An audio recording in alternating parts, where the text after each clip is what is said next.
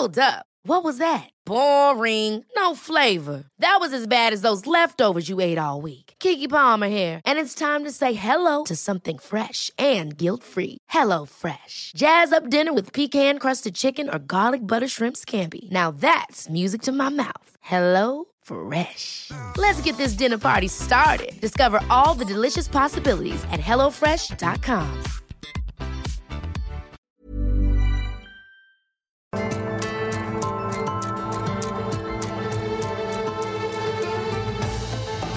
A ver, en 1973, Estados Unidos sin duda se convirtió en una luz para los derechos sexuales y reproductivos de las mujeres. Hoy esa luz está por hacerse añicos. La Corte Suprema de Estados Unidos perfila echar para abajo la interrupción del embarazo como un derecho constitucional. ¿Cómo es que Estados Unidos está a punto de retroceder 50 años? Es increíble, pero les cuento. En 1973 llegó a la Corte Suprema el caso de una mujer contra la Fiscalía de Distrito del Condado de Dallas, que hizo cumplir una ley de Texas que prohibía el aborto. Y este caso fue emblemático porque estableció el derecho constitucional a la interrupción del embarazo y fijó como plazo límite la viabilidad fetal que es de 24 semanas de gestación. En 1992, la Corte ratificó el fallo, pero hoy todo eso está a punto de desmoronarse, venirse abajo. En el 2018, el Estado republicano de Mississippi aprobó una ley que limita el aborto a las 15 semanas y que solamente lo permite en casos de emergencia o por anormalidad fetal. Esa legislación quedó bloqueada por dos tribunales federales, pero el Estado apeló. Y el caso ahora está en la Corte Suprema de mayoría conservadora, debido a estos tres jueces nombrados por el expresidente Trump. Ayer el portal político dio a conocer un documento preliminar que contiene la opinión mayoritaria de la Corte y que se perfila por echar abajo el aborto a nivel federal. Esto permitiría que cada estado regule en la materia, es decir, abre la puerta nuevamente a la prohibición total o parcial del aborto. Luego de filtrarse, de darse a conocer esta información, evidentemente grupos de feministas y activistas protestaron a las afueras de la Corte.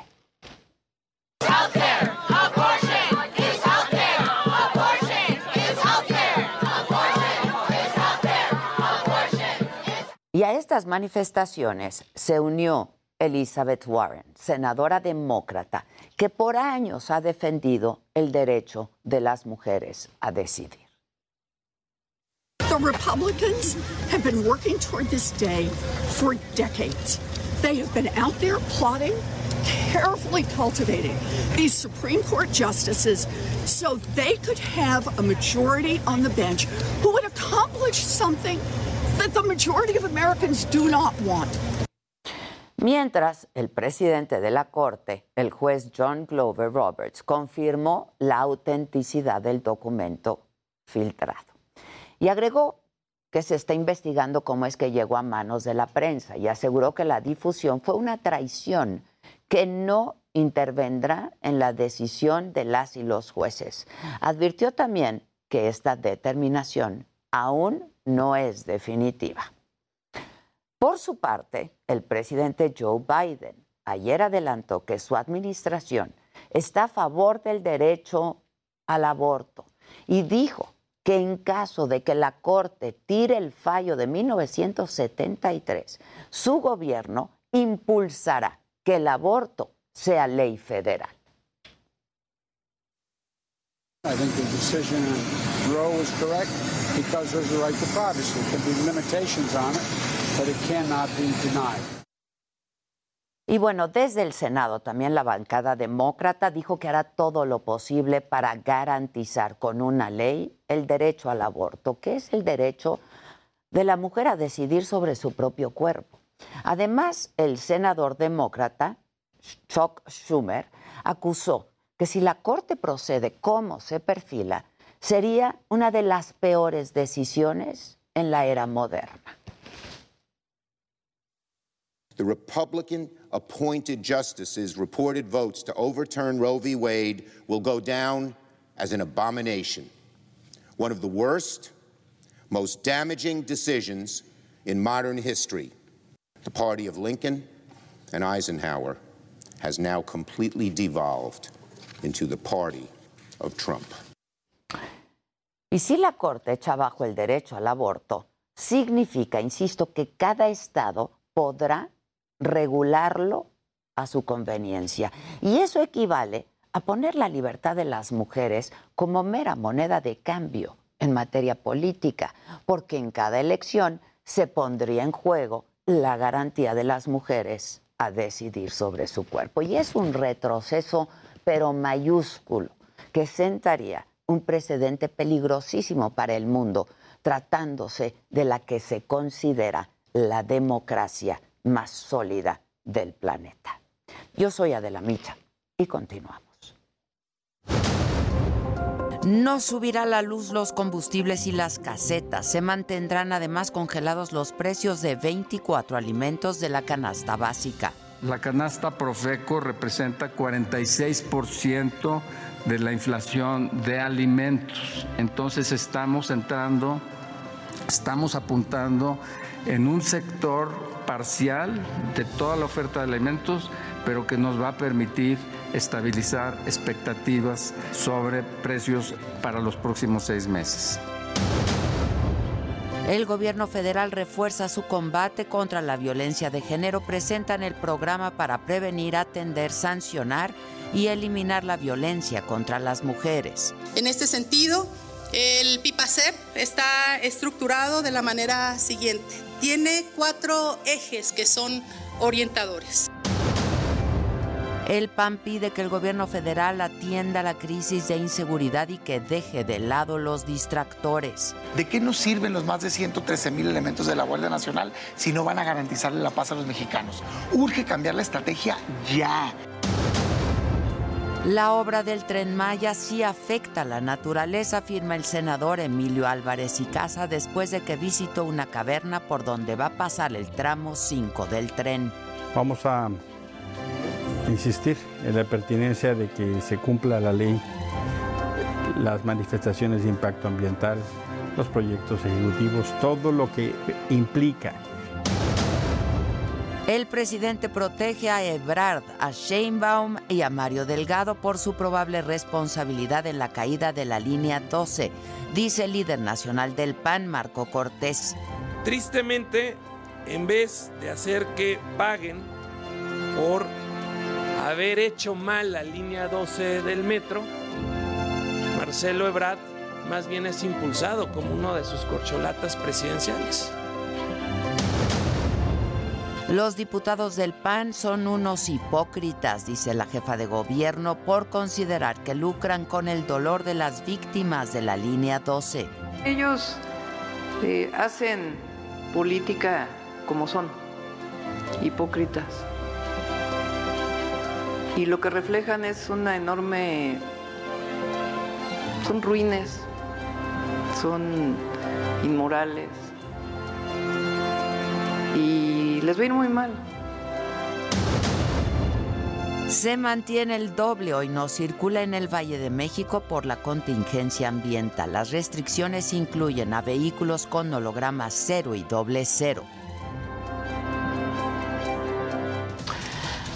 Bueno, hoy en la mañanera el plan antiinflacionario que fue presentado fue aceptado por el sector empresarial y campesino, así lo aseguró el presidente López Obrador. Y destacó que no es un control de precios, sino un acuerdo, así lo dijo, para combatir la carestía. Y adelantó que al regreso de su gira por Centroamérica va a echar a andar una campaña de producción alimentaria para el autoconsumo y que se va a reunir con agrónomos y distribuidores en todo el país.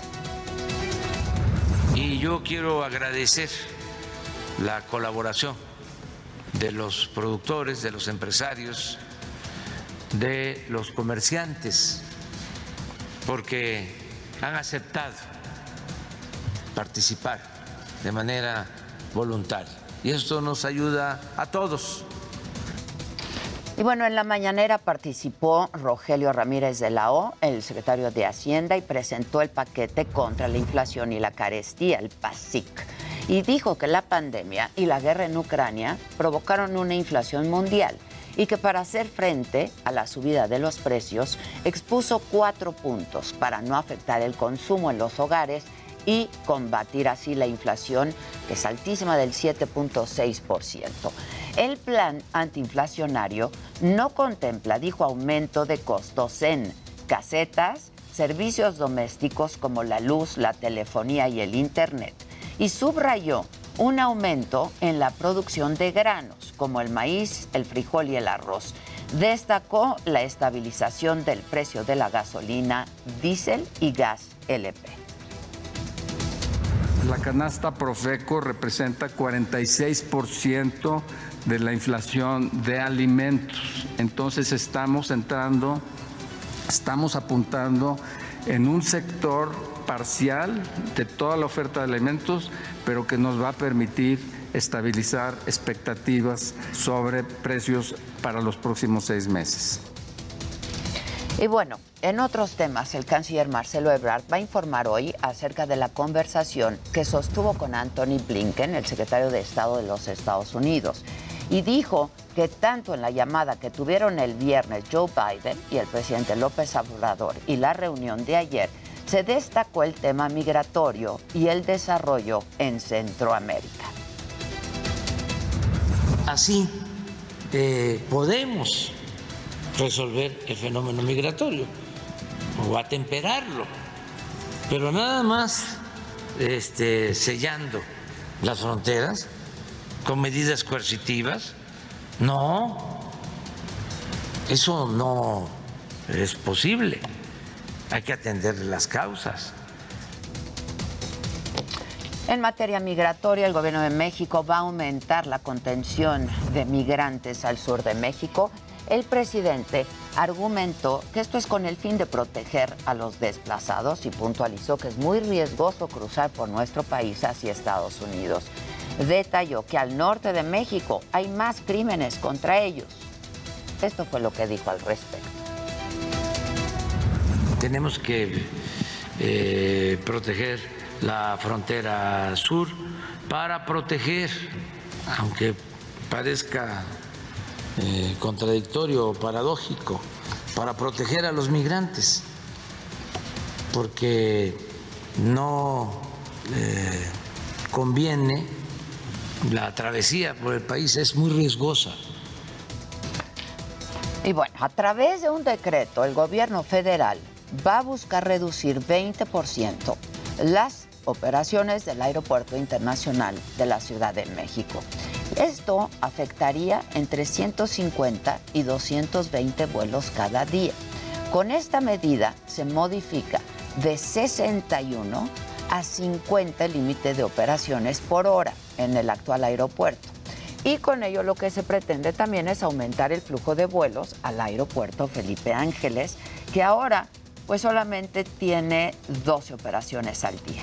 Así es que sobre este tema yo me conecto en este momento, lo hacemos vía Zoom, con Rogelio Jiménez Pons, subsecretario de Transporte. Subsecretario, ¿cómo estás? Buenos días.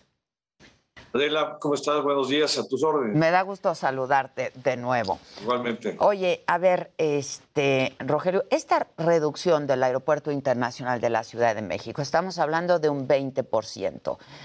Todos los que no, eh, esta reducción del 20% se irán al nuevo aeropuerto, a la IFA? Bueno, mira, yo creo que no es, no es obligatorio irse a la IFA, es muy importante. Ok.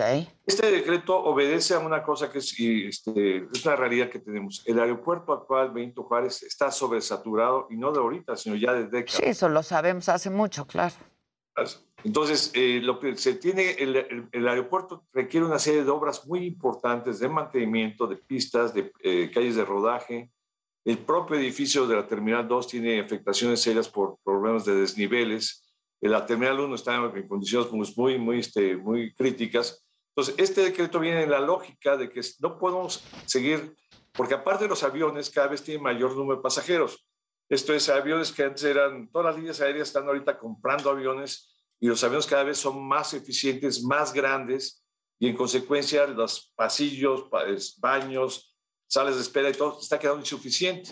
Entonces, eh, este decreto lo que pretende es ya descongestionar, se dar una clara señal que como ya tenemos la opción del AIFA, el- del Felipe Ángeles, pero también la tenemos la de Toluca, este, ya tenemos que ir descongestionando y sacando para poder enfrentar primero una operación ideal que no está con, con grados de saturación, enfrentar obras de mantenimiento y reparación y hacer muchas cosas que requiere hacerse. Que todo eso nos parece fantástico, Rogelio, pero eso de decir que como ya tenemos opción, porque la verdad es que todavía pues es muy complejo llegar a ese aeropuerto, a la IFA, ¿no? Fíjate que ya se ha, se ha mejorado mucho la accesibilidad. Ya podemos hablar de cuatro rutas muy claras de acceso, desde, desde Poniente, centro, dos centrales y una cosa más por el oriente. Ya hay forma muy, muy eficiente de llegar. Eh, te podría decir que hemos estado, yo he estado yendo y he estado comunicándome, inclusive de hace poco, la semana pasada, tuve unos, con unos empresarios íbamos, eh, salimos del AIFA, nos quedamos de ver, llegamos en 45 minutos a comer este, a, a, a Polanco, a Mazarik. Entonces, hay, hay fórmulas, ya está muy interconectado, ya está eficientándose cada vez más el sistema de, de conectividad. Es cuestión de, ahora sí que, de perderle el miedo, porque hubo mucha, mucha gente que decía que se tardaban tres horas. No, yo creo que están en rangos muy razonables, de distintas, por ejemplo, de la parte de, de, de- de Interlomas, me decía un amigo de que vive por allá por Interlomas, Ajá, sí, sí. que se, tarda, se tardó 45, 50 minutos en llegar allá. Mm. Evidentemente, pues, las condiciones de tránsito también son importantes porque muchas veces los flujos naturales de, de la ciudad eh, se te ponen en zonas muy críticas como puede ser periférico, como puede ser el circuito interior, en fin, dependiendo de las horas, pero ya una, en condiciones, digamos, normales, ya está, está muy accesible los medios de comunicación hacia la... Y te invito, no sé si, si ha sido, este, Adela, No he ido, no, no he ido, quiero ir. No, y te invito, en serio, vale la pena que, que lo conozcas.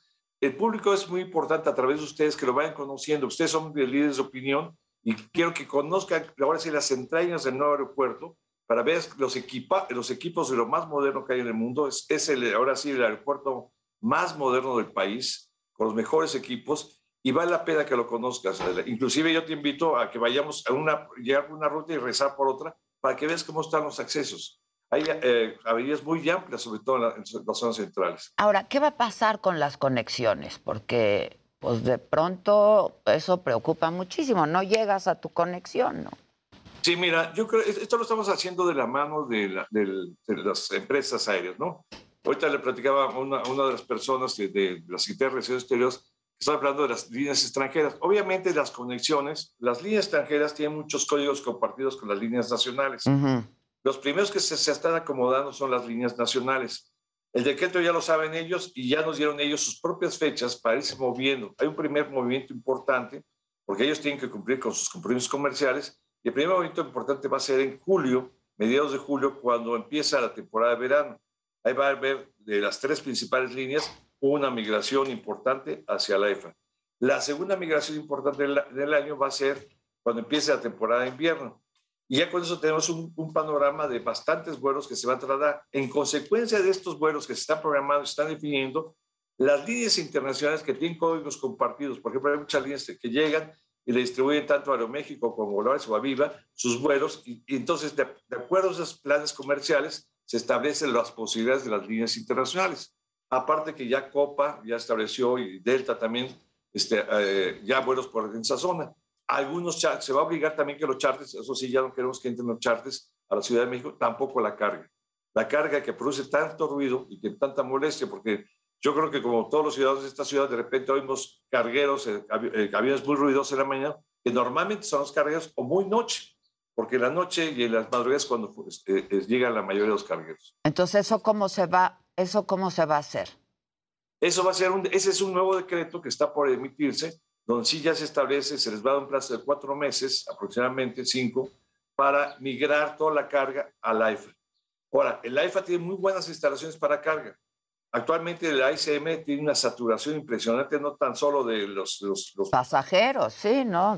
De carga, por supuesto. La carga, la carga, esa, esa parte, la parte que está atrás de ASA, de las oficinas de ASA, se ve diario eh, unas eh, lamentables filas que avanzan a vuelta de rueda, porque sí, ¿cómo se llama? Sí está, ¿cómo se llama? Muy, muy saturada esa zona. Y la carga yo creo que merece un mejor tratamiento y la ciudad no tiene por qué recibir tantos, tanto movimiento al interior de la ciudad eh, si podemos, tenemos la alternativa de la ETA. Pero esto sí es por decreto, esto.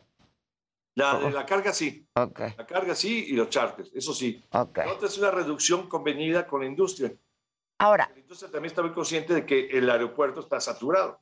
Pues sí, digo, siempre lo hemos dicho, la verdad es que lleva años así y sí requiere, tú dices, de una de pues, no una manita de gato, ¿eh, Rogelio? O sea, está muy cañón el aeropuerto internacional de la Ciudad de México. Pero entonces, ¿cuándo empiezan con eso en el aeropuerto internacional de la Ciudad? Si ya se está haciendo esto para poder, ¿no? Eh, empezar con la prácticamente remodelación y todo del el aeropuerto internacional de la Ciudad de México, ¿cuándo comienzan?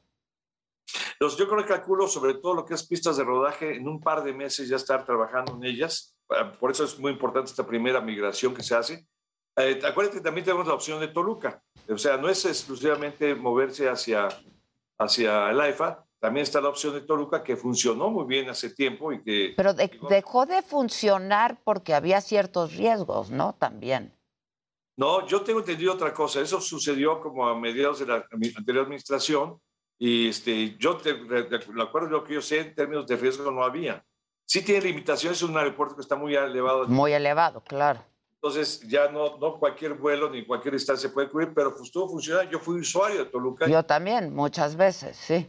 Y, funciona muy bien. Entonces yo creo que tiene su nicho de mercado Toluca y se va a ir recuperando. Ya hay, ya hay solicitudes de volver a entrar a Toluca. Ahora, inclusive me han dicho hasta de Puebla. Yo sí, es otro mercado, es otra circunstancia. Pueblo va mucha carga también. Oye, este, Rogelio, pero dime algo.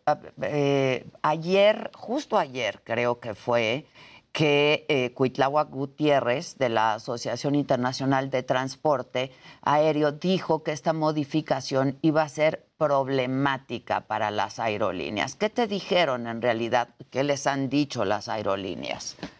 Pues mira, yo tengo prácticamente contacto constante con ellos, con las cabezas de las tres aerolíneas principales nacionales. Y hemos recibido, obviamente están preocupados, cualquier modificación, ellos tienen que hacer cuentas, eh, tenemos que generar una masa crítica para que los, sea exitoso la inmigración hacia allá. Ahorita tienen bajas ocupaciones los que están operando. Entonces, todo eso se tiene que ir corrigiendo. Ellos, pero hemos tenido, yo, yo al menos lo tengo directamente con las cabezas de las tres empresas nacionales, y Cuiclao lo sabe, hemos tenido muy buena respuesta, muy buena voluntad. O sea, hay eh, ganas de colaborar con el gobierno federal, saben de lo que significó el esfuerzo que significó hacer en tiempo y forma el aeropuerto Felipe Ángeles y en consecuencia están actuando. El chiste es ahora sí ajustarnos a esa nueva realidad.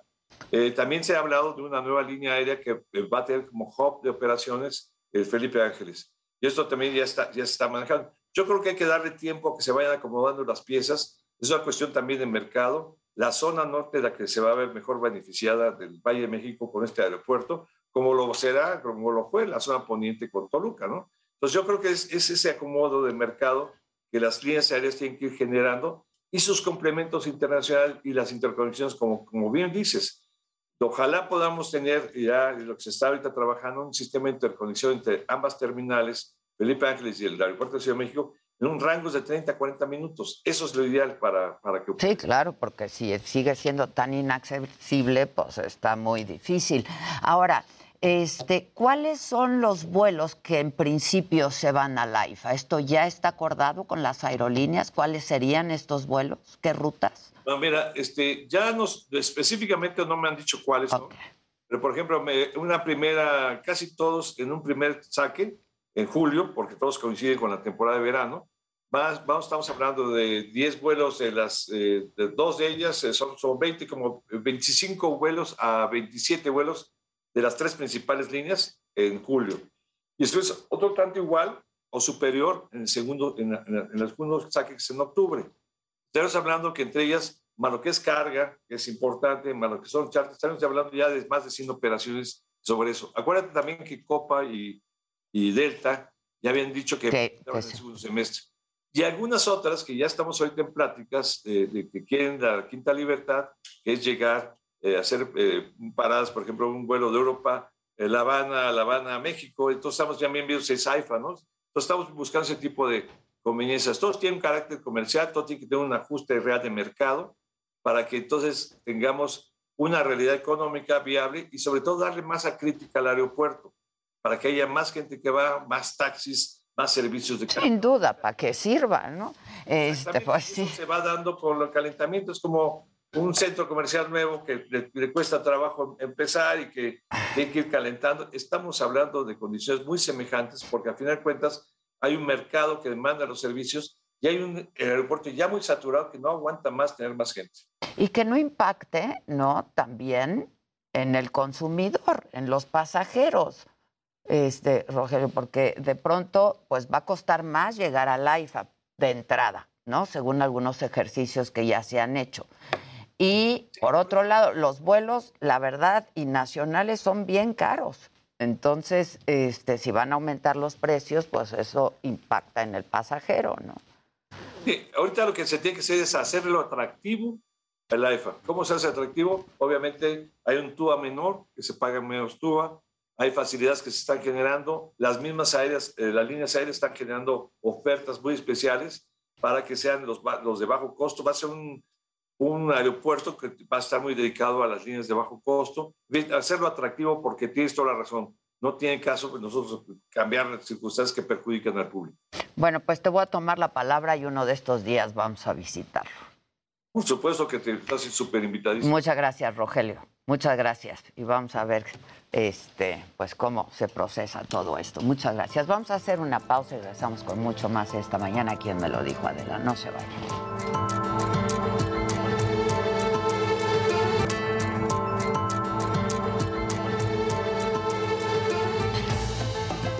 Bueno, eh, vamos ahora con mi compañero Israel Lorenzana. ¿Dónde andas, Israel? Buen día. Adela, muchísimas gracias. Un gusto saludarte esta mañana. Estoy ubicado exactamente en la colonia La Raza, esta es la alcaldía Azcapotzalco. Adela, como puedes observar, son miles de litros de agua que se desperdician por una fuga de agua en la colonia La Raza. Las autoridades ya habían acudido el pasado 17 de abril para llevar a cabo la reparación de esta tubería de grandes dimensiones, pero bueno, hoy por la mañana se vuelve a tronar la tubería y bueno, pues esto ha generado que se vean afectadas la escuela primaria que está exactamente en la esquina, también un centro de salud que está en contraesquina y además algunos vehículos que han quedado varados exactamente por el nivel de agua que ha estado subiendo. Estas son las calles de Aztlán y Yaquis, aquí en la alcaldía de Zapotzalco.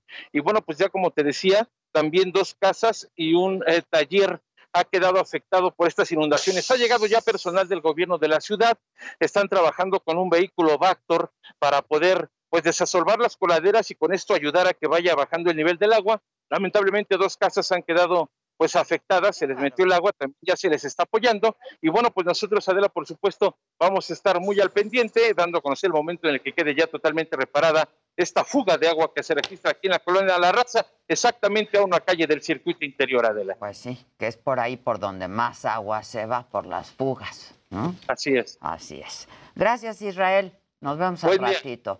Vamos a hacer contacto ahora eh, con Santiago Krill. Recientemente el presidente López Obrador envió al Congreso su iniciativa de reforma electoral. Sin embargo, la oposición ya adelantó que no va a ir con la propuesta que van a presentar una propia.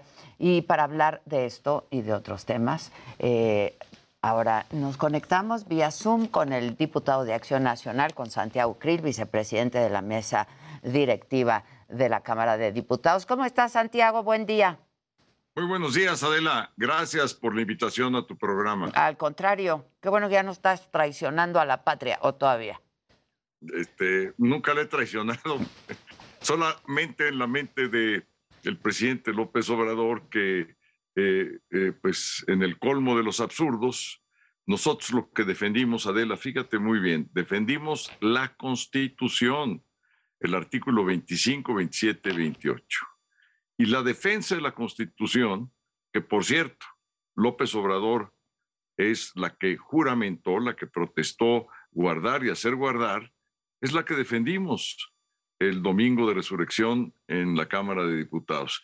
Y por eso, pues hemos cometido el peor eh, crimen que se puede cometer eh, en la patria. Pero además, a ver, tú eres abogado y esto, pues esto es un absurdo, ¿no? Absurdo absurdo en todos los sentidos. Este, es una demagogia, es una mentira. Eh, eh, así le gusta mentirle a su gente. Eh, y bueno, pues los que caen en esa mentira, que mal, pero la culpa es de él, porque él sabe perfectamente que lo que hicimos fue que se preservaran los artículos 27, 25 y 28 de la Constitución, y nada más, ¿eh? Eso fue lo que hicimos. No, bueno, pero además, a ver, eh, ¿qué no, no, no para eso se hizo el fuero, Santiago? Además, además, pero ni siquiera, ni siquiera hay que llegar a ese argumento porque eh, en el momento que presenten su denuncia penal ante un juez, pues el juez la va a desechar de plano. ¿Por qué? Porque es un absurdo. Es, tan absurdo como decir, ¿sabes qué? Como cumplí el artículo 25, 27 y 28 de la Constitución, he cometido un delito. Es, un absurdo.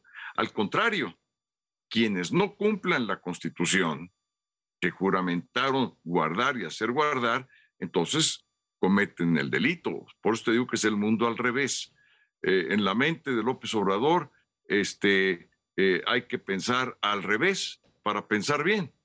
Oye, Santiago, eh, tú pusiste una denuncia, ¿no? Por, por discriminación justamente por todo esto? por... Este, nos hemos, yo, yo me he sumado a las distintas acciones, yo no la puse personalmente, pero sí aliento y me sumo a todas las acciones que han hecho mis compañeros y compañeras eh, diputados. ¿Y por qué? Porque efectivamente el artículo primero de la Constitución lo que prohíbe es discriminar por las opiniones, por las ideas, por las posiciones. Nadie puede ser discriminado por sus ideas. Y además, ideas que van, otra vez, que van de acuerdo con lo que es la constitución hoy vigente, la que, la que nos rige. O sea, que es absurdo. O sea, no, este, es, ¿cómo te? Eh, es, es, tan absurdo como, como decir, bueno, lo que respiramos no es el aire. No, no, pues sí, sí es el aire. Bueno, pues es tan ilógico eh, decir porque defendimos la Constitución, cometimos un delito. Pues o sea, la, verdad de las cosas es que este, esto está mal, eh, eh, es un discurso de odio, de exterminio. Todo el que piensa distinto a López Obrador está proscrito. Nos han puesto en listas fascistoides, como se acostumbraba en los países fascistas, proscribir a intelectuales, a comunicadores, eh, a gente que piensa distinto, a científicos, eh, a movimientos como el movimiento de las mujeres. Todo esto está proscrito a los padres que defienden que sus hijos tengan medicamentos en contra para combatir el cáncer, pues están proscritos. Entonces hay una lista que de cuando cuando saca el presidente en las mañaneras y dice, miren, estos piensan distinto que yo, están proscritos por el régimen les doy autorización a todas mis huestes para que los ataquen en las redes, para que los violenten, para que los insulten.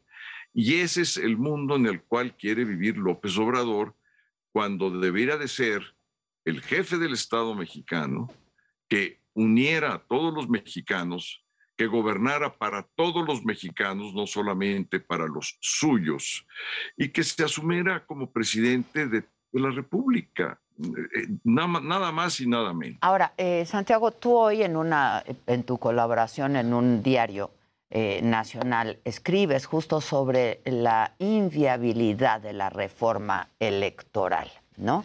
Este, ahora, el presidente sabe que no tiene los votos, ¿no? Que no cuenta con los votos para que pase. Entonces, ¿por qué, por qué la manda, digamos? Eh, Y, y- y se va a llegar a un acuerdo o qué va a pasar con la reforma electoral? Mira, esa, esa reforma electoral, Adela, nace muerta. Y nace muerta en primer lugar porque las reformas electorales que hemos hecho en el pasado, todas vienen de consenso entre los partidos y la propia sociedad. Es algo que, que se trabaja de tiempo atrás, eh, probablemente un año atrás, se va construyendo por aproximación lo que quieren unos, lo que quieren otros, y poco a poco se va empujando lo que finalmente puede ser una reforma.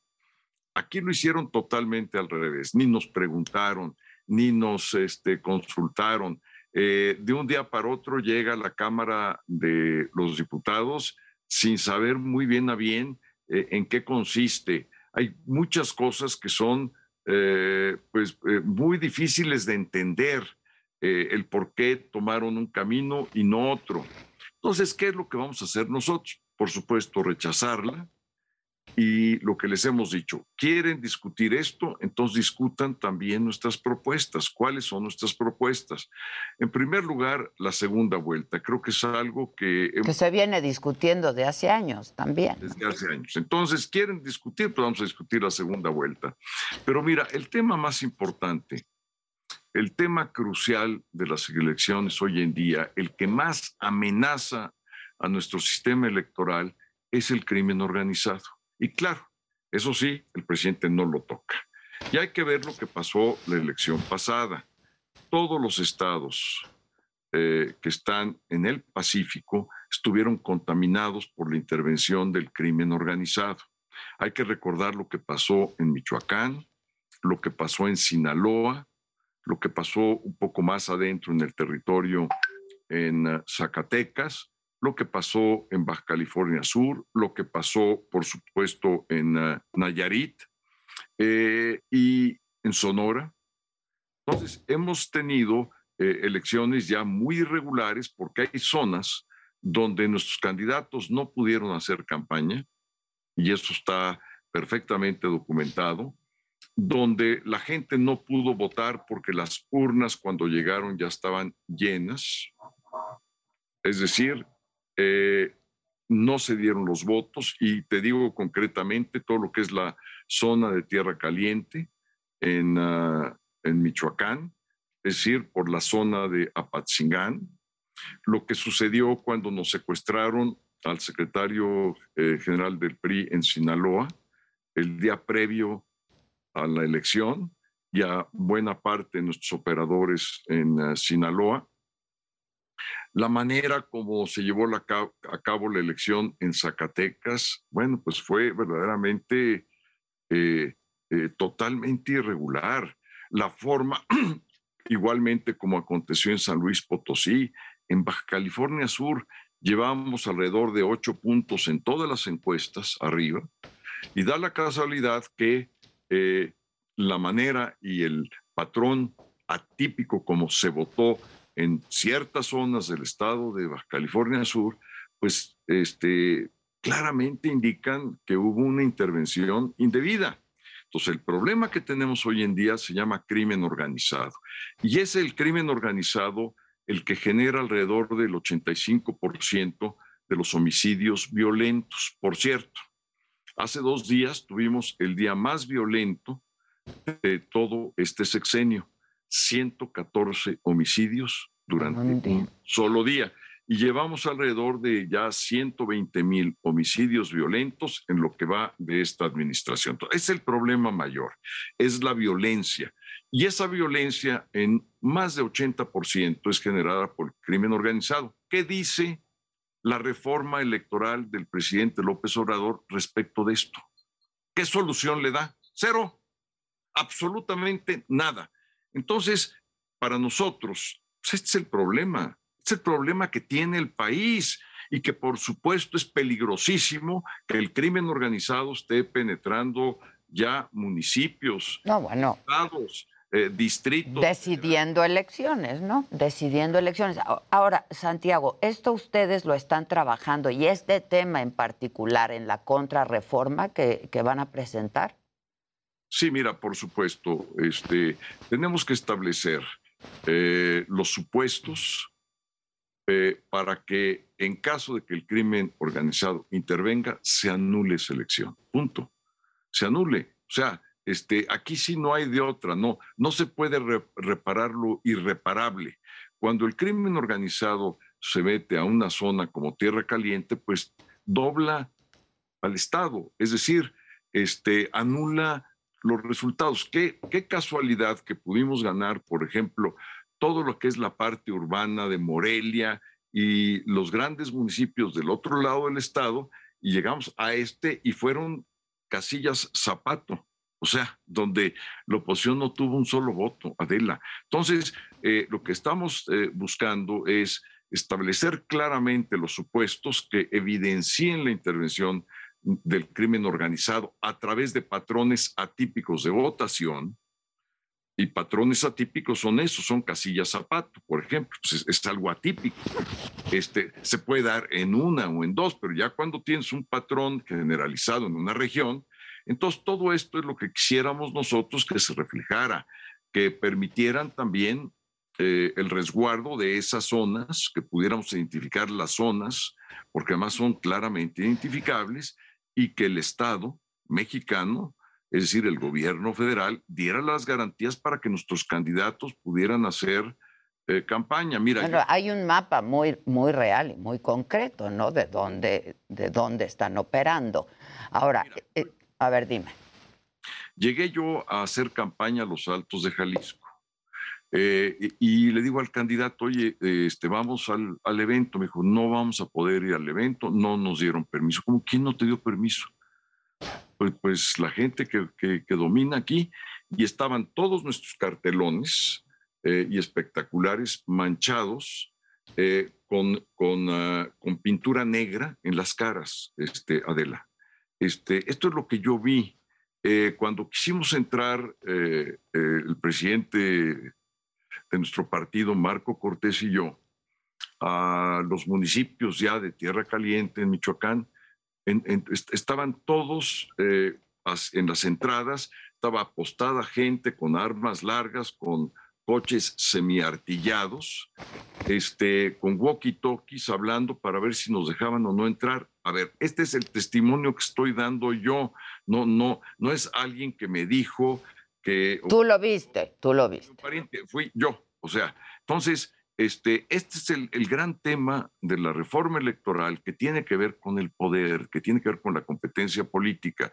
¿Vamos a dejar que esta gente tome el control del país? ¿Tome el control de las zonas, de los estados o no? Este, esa es la pregunta. ¿Cuándo van a presentar ustedes? Y cuando digo ustedes es toda la oposición, ¿no? Sí, mira, este, en las próximas semanas estamos trabajando eh, muy bien. Hay temas que ya los tenemos muy, pues, muy estudiados, como la segunda vuelta. Quisiéramos primarias constitucionales para todos los partidos. Oye, y, y dime algo, este, tú habías conseguido que se hicieran unas mesas de diálogo, ¿no? Con gobernación. ¿Qué pasó con eso? Nada, absolutamente nada. Mira, en diciembre pasado le escribí yo una carta al presidente López Obrador eh, y me respondió, me respondió bastante rápido a los dos días. Este, en sus conferencias desde la mañana le instruyó al secretario de gobernación para que de inmediato abriera el diálogo con todos, así lo dijo y textualmente sin cerrazón. Entonces me habló el secretario de gobernación, tuve yo varios encuentros con él y convenimos, él y yo, apoyados por los partidos y él por el propio presidente López Obrador, de establecer siete mesas temáticas que pudiesen abordar los temas más importantes. Por cierto, el primero de ellos era violencia, crimen organizado, Fuerzas Armadas, Guardia Nacional, es decir, todos los temas que están vinculados con la seguridad nacional del país, la relación con el exterior, particularmente con los Estados Unidos de América. Eh, segunda mesa, el, tema de la economía, estamos en los niveles que estábamos hace un cuarto de siglo respecto de las inversiones que está recibiendo el país. Si no se invierte, es obvio que no se van a generar empleos, que no se van a pagar impuestos y que la economía se va a frenar. Entonces, nosotros en la segunda mesa lo que queríamos hacer era un plan de recuperación económica, eh, un plan emergente para resguardar el empleo, la planta productiva, nuestra planta exportadora. O sea, iban a hacer mesas temáticas. Pues perdón que te interrumpa, pero se me está acabando el tiempo. Iban a hacer mesas temáticas y no pasó nada. No pasó absolutamente nada. Estuvimos esperando cuatro meses y nada. Y eran excusas que a uno le dio COVID, eh, que no podían porque los eh, que iban a participar eh, eran parte del gabinete y que tenían una agenda, en fin, no se pudo. Ya. Ahora, este, hablando de las elecciones que vienen en seis estados de la República, donde este año se renueva gobernador. ¿Qué posibilidades reales tiene la oposición? Porque las más recientes encuestas que hemos visto y que hemos revisado, pues Morena en la mayoría va arriba, ¿no? Mira. O este, ustedes tienen otros datos. Pues sí, mira, este, la verdad de las cosas es que muchas de las encuestas, infortunadamente, más que encuestas, son instrumentos de propaganda política, Adela. Eh, las encuestas que estamos haciendo son encuestas casa habitación, en fin, con todo esto, y nos marcan que podemos ganar entre tres y cuatro eh, entidades federativas. Es decir, este, entonces ahí vamos, vamos trabajando muy fuerte y cerrando bastante bien. Este, y ya verás que los resultados eh, van a estar mucho más cercanos a lo que te estoy yo diciendo de lo que muestran el día de hoy las encuestas. Oye, y la carrera presidencial, ¿qué ves en el Partido Acción Nacional? Porque en Morena está echada a andar, ¿no? Este, ¿A ti te gustaría, Santiago? Mira, este, mi, mi trabajo en este momento, Adela, es... Así contestan todos los políticos. Mi pregunta es muy clara. ¿Te gustaría o no ser candidato a la presidencia? No, por, no, por supuesto que me gustaría, pero pero no es tan, tan sencillo como eh, hubiese sido hace algunos años. ¿Por qué? Eh, mira, hemos estado construyendo la coalición Va por México desde eh, el año 2019. mi trabajo es construir la coalición junto con quienes han participado, fundamentalmente los presidentes de los tres partidos y sus equipos, fortalecerla y ampliarla. Eh, y hemos convenido, eh, en primer lugar, que cada partido defina su candidatura. Y una vez que se defina esa candidatura eh, por cada uno de los partidos de la coalición, entonces establecer el método para que de ahí pueda ya salir el candidato o la candidata.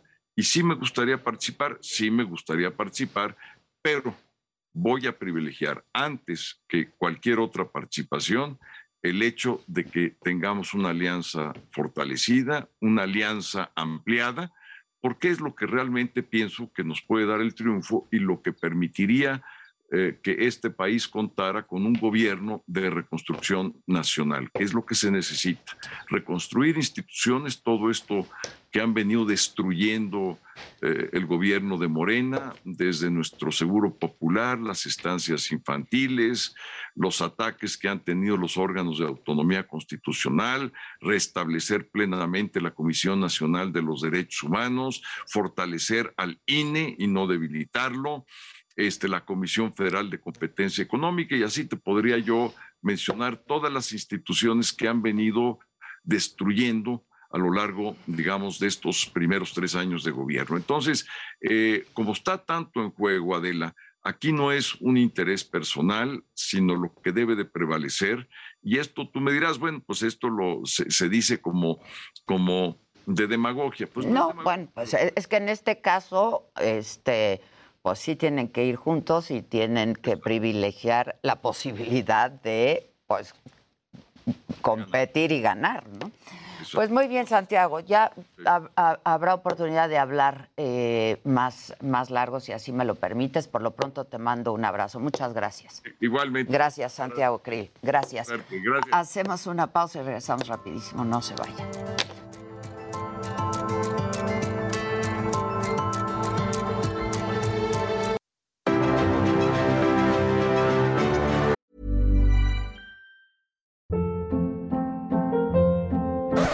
Hold up. What was that? Boring. No flavor. That was as bad as those leftovers you ate all week. Kiki Palmer here, and it's time to say hello to something fresh and guilt-free. Hello Fresh. Jazz up dinner with pecan-crusted chicken or garlic butter shrimp scampi. Now that's music to my mouth. Hello Fresh. Let's get this dinner party started. Discover all the delicious possibilities at hellofresh.com.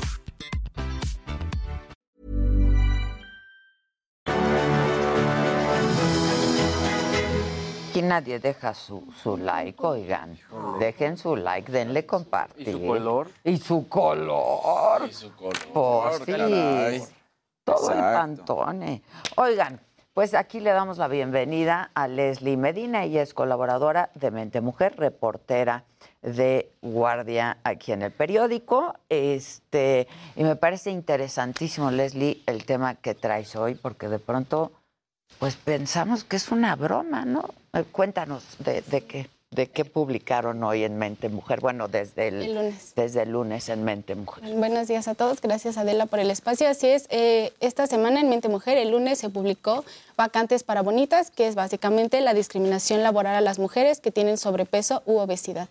Y esto es muy fuerte porque se les asocia con que son menos competentes, menos productivas, menos capaces, menos activas, Uy, si yo les desorganizadas, eh, incluso lentas, pero no lentas como al caminar, sino hasta de pensamiento. y esto es muy, ajá. muy fuerte. Y se da, bueno, aquí está, se da desde varios aspectos. Por ejemplo, cuando un empleador recibe el currículum, pues si hay fotos, ya ni siquiera les llaman, solo por ver la foto. Eso, cuando van a la entrevista, eh, obviamente hay testimonios y me contaba una psicóloga que las ven feo. Y es como, ah, y hasta les cambian las preguntas, ¿no? Y, y eso es muy fuerte, como, ¿a qué te dedicas? Ah, me gusta hacer ejercicio. Ah, así como, ajá, ¿no? Ajá. Y es muy fuerte eso, porque obviamente eso pues las vulnera aún más. También si ya las contrataron, pues tienen menos oportunidades de ascenso. Y básicamente se da porque no tenemos o, o cuesta mucho creer que la obesidad es una enfermedad. Y entonces pues creen que solamente se basa con, ay, es que come mal o es que no hace ejercicio. Es floja. Exactamente, es floja. Y pues no es así, hay 100 causas de la obesidad y esas solamente son dos, ¿no? Si las resumimos a dos, pues no se va a Sí, solucionar. claro, claro. Oye, y aquí traes testimonio de algunas mujeres y además entrevistaste especialistas. Cuéntanos. Así es, eh, entrevisté a una persona que trabaja en recursos humanos y justamente me contó que estaban buscando una recepcionista y pues obviamente como recursos humanos buscaban una persona con experiencia. Y su director financiero fue, quiero gente bonita. Que de ahí yo saqué, el, porque me, me impactó cuando me lo dijo, fue como, ¿qué es gente bonita? ¿no? Pues, y me dijo, tiene que ser alta, delgada, vestirse bien y rasgos finos. Ay, Ay, ya, pues váyanse a Suecia. ¿no? Justo iba a decir, váyanse a O sea, Dinamarca. los países Así que nórdicos. bueno. O sea, quieren en la oficina lo que no tienen en Ellos, la casa. O sea, perdónenme.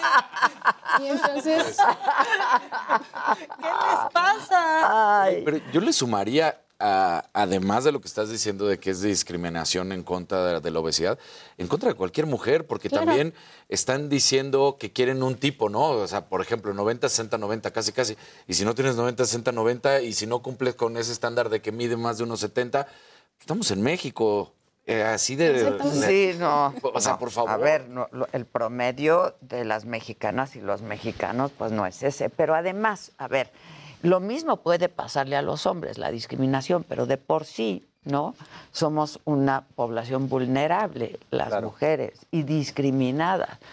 Y, a ver, de manera constante y permanente, se le ha visto a la mujer como un objeto decorativo, ¿no? Claro. Y estamos luchando y luchando y luchando justamente para acabar con eso. Y pues siguen con... Ma- Maca, esto que platicabas ahora yo no, no lo puedo creer, que decías que para un casting... Sí, se hizo súper viral hace un tiempo en Twitter. De- daban una descripción y cerraban con gente tipo Polanco. ¿Qué, qué, qué- qué es eso?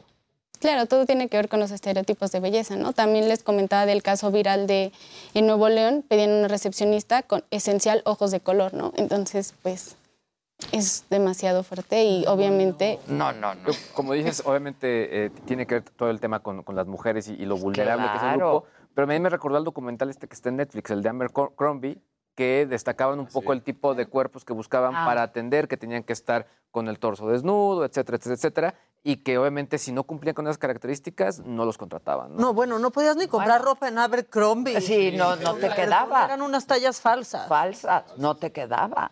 Y eso fue súper peligroso y, y- y tuvo un impacto para la población del juvenil. Claro. Fuertísima. Fuertísima, con, con- con- muy dramático, la verdad. Yo me acuerdo, por ejemplo, este, ¿se acuerdan la campaña de Benetton, que empezó a ser súper incluyente, Sí. ¿no? Y, pero que esto, en pleno siglo XXI, esté ocurriendo una cosa así, es increíble, ¿no? Sí, como tal no hay una cifra exacta de cuántas mujeres en no México lo han o sea, sufrido, pero cifra encontré una encuesta nacional sobre discriminación del INEGI y ahí eh, entre 2012 y 2017 143.904 mujeres mm, a ellas les negaron un empleo por su apariencia. Y es entre tener tatuajes, tener perforaciones, la manera de hablar, la manera de vestirse y el peso. Por eso vete de aquí más. o sea. Pues es que si es no que ponderar viéndola y no saber de qué es capaz, pues Es, es, es- es este prejuicio, ¿no? Eh, Todavía el tema de los tatuajes también ya, ¿no? O sea, es... Creo que cada vez Bueno, ya. hay más personas ahora, creo que con tatuajes viene... claro. Pero Que ¿saben qué es sí. lo, Sí. lo- lo más feo de esto es que también suma a la competencia entre mujeres. Claro. O sea, a que siga habiendo esto que por, por suerte cada vez son las menos las que tienen esta mentalidad, pero entonces sigue habiendo este pique de esta por bonita, pero es una tonta, ¿no? Cosas que dice también una mujer que no fue contratada, quizás más capaz que, que la otra. Ah, bueno, ¿no? es que O sea, quién sabe por qué, ¿no? Exactamente, No, nos eh, ponen en contra. Exacto. Y también llega un punto en el que las mismas mujeres ya ni siquiera se postulan, ¿no? Y porque ya saben. o, de hecho, obviamente a muchas no les dicen, no te voy a contratar por tu peso, pero hay personas que sí. Eh, entrevisté a una psicóloga de una clínica de obesidad y enfermedades gastrointestinales y me dijo que a sus pacientes sí les han dicho, no te voy a contratar por tu peso. Porque creen que también si las contratan se van a enfermar más, entonces van a faltar. Mm. Ahora, por otro lado, en Estados Unidos, por ejemplo, hay empresas donde tienes que entregar el, el currículum sin fotografía. Exacto. Es que Eso sí. también- Ah, sí, supuestamente ya no puede... Luego hasta sin estado No civil. puede. Exacto, también, Sin estado claro. civil, ni preferencia, Exacto. ni nada. Nada. Claro. O sea, No, y además también es muy castigado el hacer tipo ese tipo de preguntas durante una entrevista de Claro, trabajo. ¿no? claro, el tema.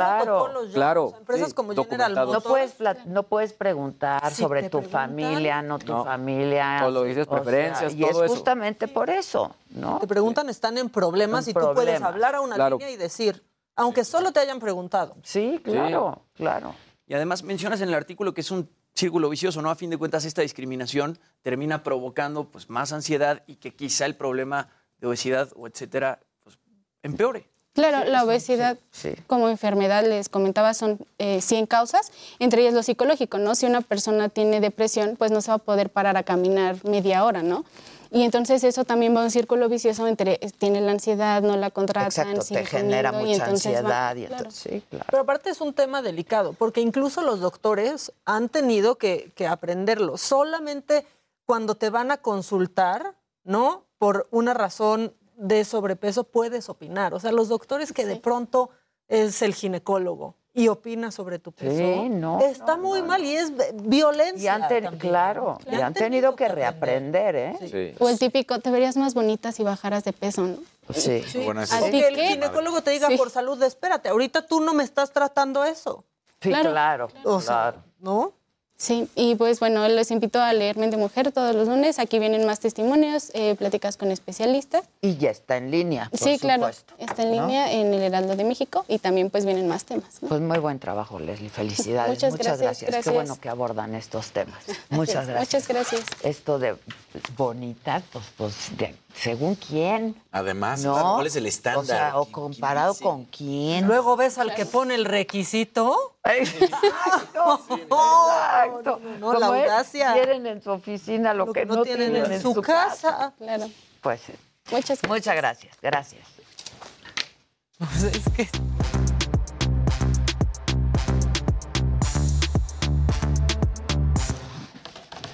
¿Qué? Hola. Y están preguntando por el miércoles de consulta con Javi Dema. ¿Qué creen que se fue? Ajá, había avisado. Avisó, se fue a Grecia.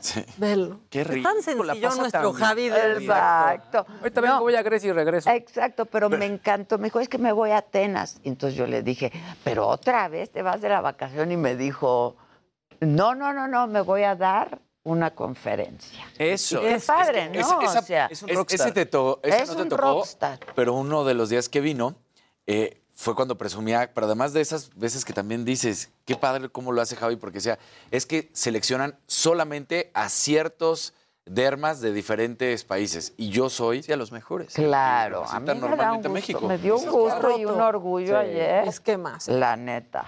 ¿Cómo ha roto esquemas? O sea, no llega ahí con una batita. No, llega con- pues, viene Sí, aquí, como viene o sea, aquí con sale. Sus chunky shoes. Claro. Pero es que impactante que nunca agarras a Javi Derma en curva. O sea, lo que sea que le preguntes. es muy impresionante. Está Te lo cañón. contesta. Sabe muchísimo. Lo sabe. Yo, yo normalmente cuando voy al médico les digo, explícame todo bien, bien. O sea, eh, aunque, aunque no lo entienda, prefiero entender o que me digas todos los términos. Y él está cañón cómo explica todo de esa manera. O sea, No, muy bien preparado. Es, es impresionante. Muy bien preparado, Sí. la verdad.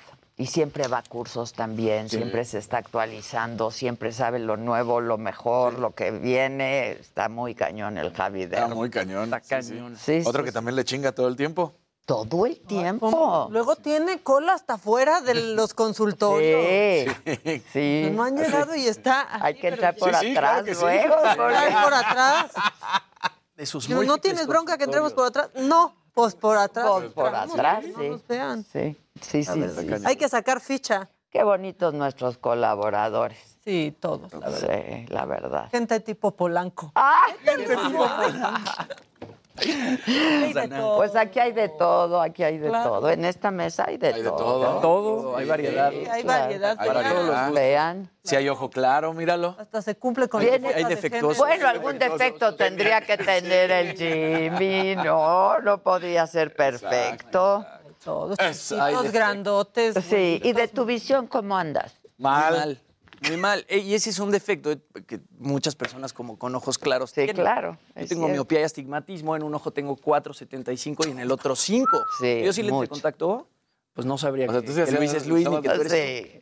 Sí, o sea, si yo me pongo lentes este, de, Son de este- armazón, son de fondo se me ven unos, unos ojos. Ay, todo chi- No. Es como Armando Hoyos. Exacto. Y no te has querido operar, ¿verdad? Me quiero operar. Sí, Voy ya. a hacer. Ya. Para que seas perfecto. Y además, yo me operé hace mucho, hace como 20 años. Pero ahorita es súper fácil. Sí, ya es muy común. Y hay que ¿Quedaste volverla, hay que dar un retoque a la operación. De Sí, a mí ya me urge un retoque, pero ese sí no me lo voy a hacer porque yo sufrí mucho con la operación. ¿Y tienes mucha graduación? Tenía mucha, mucha graduación. tenía mucha. Sí, casi como tú. Sí, mucha. No veía Es nada. horrible. No veía nada. No, no ver nada es horrible. Despertarte y no ver. Sí, no, de pronto ya veía las hojitas de los árboles, No, y las- ¿no? Y, sí, sí. Yo me acuerdo, a mí me pusieron lentes por primera vez cuando tenía siete años. O sea, yo viví esos primeros siete años de mi vida Con- según, según yo viendo bien, ¿no? Y Con la el gafa.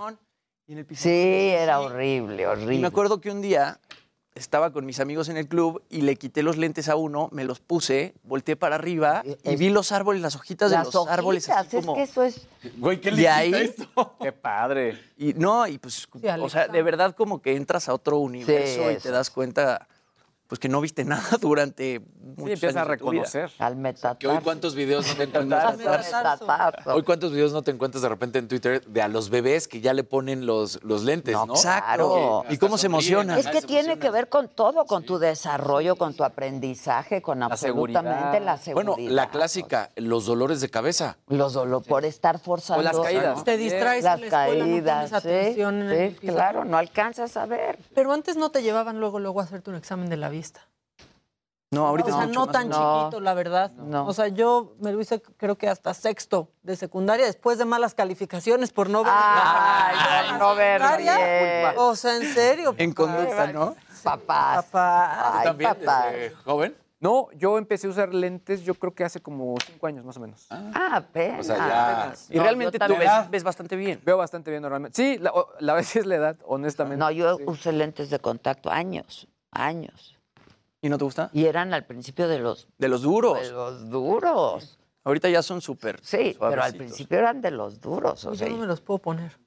Y creo que la primera, es lo que te iba a decir, no creo que la primera vez que te pones lentes, sí, o sea, pues eso de estar ahí. una basura Yo ahí. no podría. Yo no podría, la verdad. No sé. No, sí puedes, si te acostumbras. pero te. No, man. Sí, no, yo con una mano, o sea, yo me lo pongo Ah, yo así ya también era, así. sí. Pero luego si se te pasan las copas o algo y te quedas dormido con los lentes puestos Ah, al día sí, siguiente, al ¿qué día siguiente, pues, Pues te pega, porque con- el- ves peor que sin La, la lentes. coneja usa también lentes de contacto, entonces sí. se seca. el- ¿Cómo le haces, Jimmy? ¿Cómo le haces?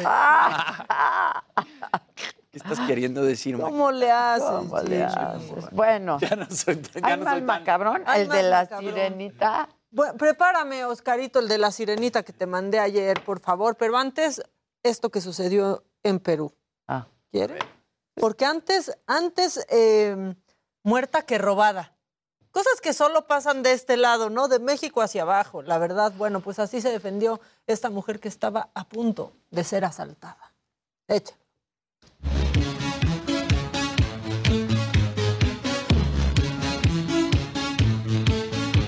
Ahí van.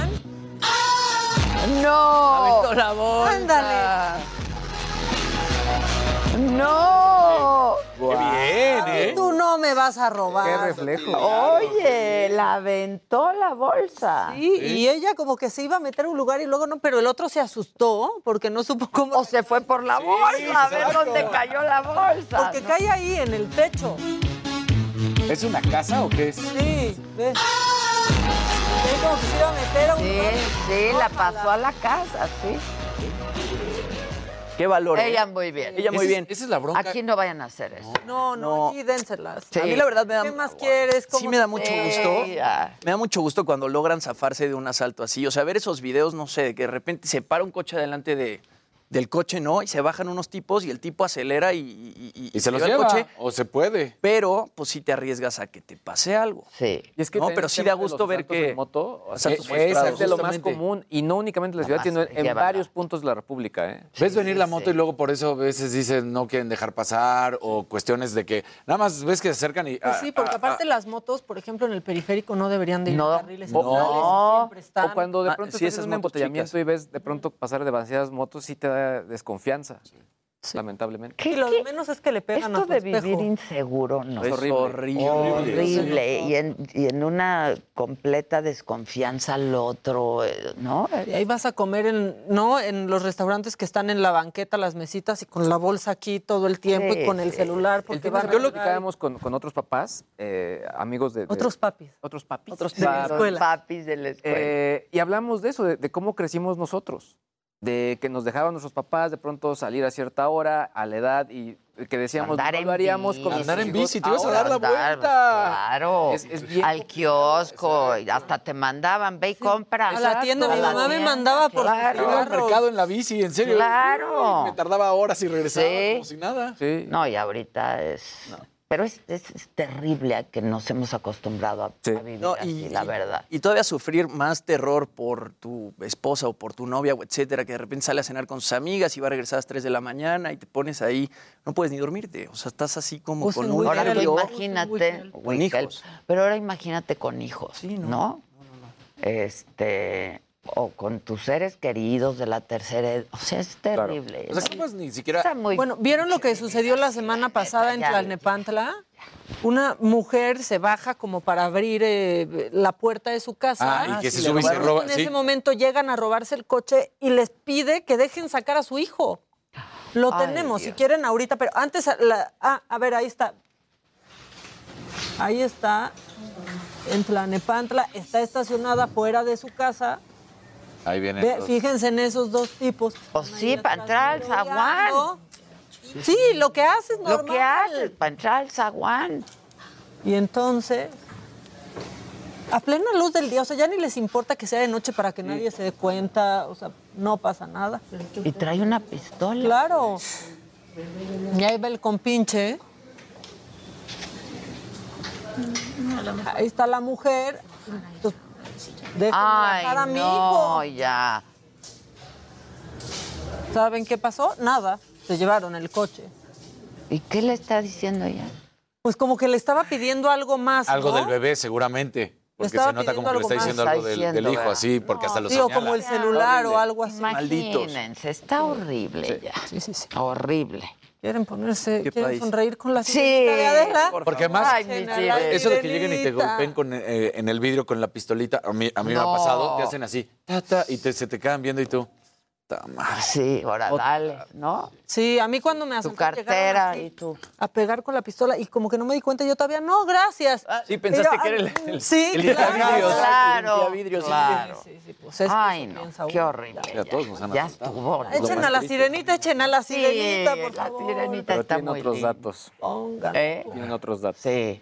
Hijos. A ver, las... A ver, la sirenita. Bueno, a mí me gustó mucho la sirenita. Está muy bonito y está muy tierno. Pues a mí me gustó, pero no lo tiene. Ay, Que no quieren. Ay, vean a la sirenita. Que no se les vaya de lado nomás. Exacto, que no le va a Como Katy Perry. Ay, está muy Ay, bonita. Ay, urgen nietos. Me urgen, ¿Cómo? me urgen nietos. Es que vela, está preciosa la sirenita y se ¿Cómo te se mandó hace cuatro días. Ay, fue ayer, No. fue ayer, sí, te juro. Es que estás contando los días con sus noches. Fue ayer, fue ayer, fue ayer. Oigan, Para mí no hay noches, entonces. Exactamente. Este, ¿Saben que vivimos en una de las ciudades más cachondas del mundo? Ah, caray. ¿Más sexys del mundo? ¿Pensarían eso de la Ciudad de México? No. Antes sí. Después de que estamos hablando de esto. No, antes sí. yo- pensarían, bueno, pues hay una eh, empresa que se llama The Bottle Club y ellos hacen un listado como de las ciudades más sexys y cachondas que hay en el mundo. Pero ¿qué, qué, ¿cuáles son los factores a considerar? Pues eh, calculan distintas cosas. Por ejemplo, eh, vida nocturna, Mm. ¿no? Otro tema también es eh, número de usuarios de OnlyFans, Ah, por ejemplo. O sea, son cosas este, como más nuevas. Número de personas con fetiches y cantidad de hoteles por hora que hay en cada ciudad. ah, O sea, esos son como los factores. La verdad está. Ah, bueno, o sea, checan hasta cuántos eh, platillos afrodisíacos mm. hay en los restaurantes. Y México no salió tan mal. O sea, ¿Qué digamos, lugar? estamos en el lugar 15, con un puntaje de 41. La que más, más, más, más tiene es Las Vegas, Nueva Ah, York, Madrid. A mí se me hace Sí, Madrid súper, súper cachonda. cachonda. Las Vegas no tanto, o sea, quizás pues por el No, sí, número de hoteles por hora que hay, Pero también hay y vida nocturna. nightlife, claro. ¿no? claro, y, Y hay pues- muchos servicios también. Sí, está también Viena, Ámsterdam, Miami y Barcelona. ¿Las menos sexys del mundo? ¿Cuáles? Híjole, pues Copenhague, en Dinamarca. Pues sí, es que hay Pues que- ahí todo es. Ay, qué calientes andan en Dinamarca. No creemos, ¿no? Este, y Bruselas. Es- sí tienen como nada. O sea, nosotros tenemos 41 puntos, ellos están en los 20. No me digas. Sí, pues es que... No, ¿qué? sí es muy sexy esta ciudad, la verdad. Hay mucho que hacer. A hay mí me mucho encanta el skyline de la sí. ciudad. ¿no? El skyline es súper Es sexy. súper sexy. El problema, pues, es esto. Sí. Ah, que ¿no? sales. La neta. Y que ya está en todo el país, o sea. Sí. Sí. Pero bueno. O sea, se vive intranquilo, ¿eh? esa es la cosa. Siempre Sí. estás Sí, ahí estás espejeando, nervioso, sí. ¿no? A ver quién vi, no se te vaya a acercar a alguien. Te vas cuidando a ver si alguien te va a hacer Digo, normalmente por, por deformación personal, pues escuchamos noticias. O Pues sea, sí, claro. Vamos nosotros escuchando noticias. Entonces, pues venía Santiago, que ya se da más cuenta, y me dice, están pasando muchas cosas feas. ¿Por qué están pasando tantas cosas feas tan seguido? Sí. ¿Qué le dices? Pues. ¿Qué le respondes? Claro. No sé por qué. Se No sé por Sí, ¿no? qué, pero que no deberían de estar. ¿Qué no ya. está pasando? O sea, si por alguna razón traes la ventana a medio abrir o abierta al 100% y llegas a un alto, luego luego la subes. Claro, es así como sí. de no puedo. O guardas distancia con el coche Ajá, de adelante. Sí. atrás. O sea, Salir en O la bajas noche a el pasear a tu perro, ya te la piensas. No, o el navegador te ¿no? manda por algún lado que dices, esto se ve muy inseguro, o no lo conozco Una a zona cierta hora. insegura, No, claro. jamás, prefiero el tráfico. No, Güey, siempre hace eso. Siempre, te manda por callejones Siempre, es de mis principales críticas. ese otra cosa muy estresante, los limpiaparabrisas que aparte han perfeccionado tanto su técnica, desde que están a dos metros te empiezan a echar, o sea, ¿cómo hacen pipí Sí, esos? sí, ¿No? sí, Híjole, Así sí. de lejos también, pero son súper agresivos también porque les están Hoy nos tocó no- uno, aquí- aquí por abajo hay como- ejemplo, y- sí. Hay uno aquí. Hoy en- nos tocó en- uno viniendo hacia acá. Hay uno en Revolución y Barranca Ajá. que, siempre está anda allá sin del IMSS, que anda, sí, y siempre busca a las mujeres, siempre. Y entonces va y les echa el chorro del jabón. Y, le- y por Y más ya- que le están diciendo que no, yo dos que tres veces le he tocado el claxon de, te están diciendo no que no, pero le vale gorro, porque siempre busca que sean mujeres. Y se asoman a ver Y si te trae falda. Ajá. No, no, no, no, ya, ya estuvo, de verdad. Aparte es el trabajo más desperdiciado porque, o sea, si hay gente que les da si traes cambio o así, pero acaban haciéndolo sin que les den una lana. Claro. O sea, sale mal para todos. Claro. De otra manera, sí, Sí. ¿no? Y Órale. trabajas menos, pero solo limpias los que sí te van a pagar. Exacto. Síganme para más consejos laborales. En fin, hacemos una pausa y volvemos, no se vayan. Que nos cuente la gente cómo se siente.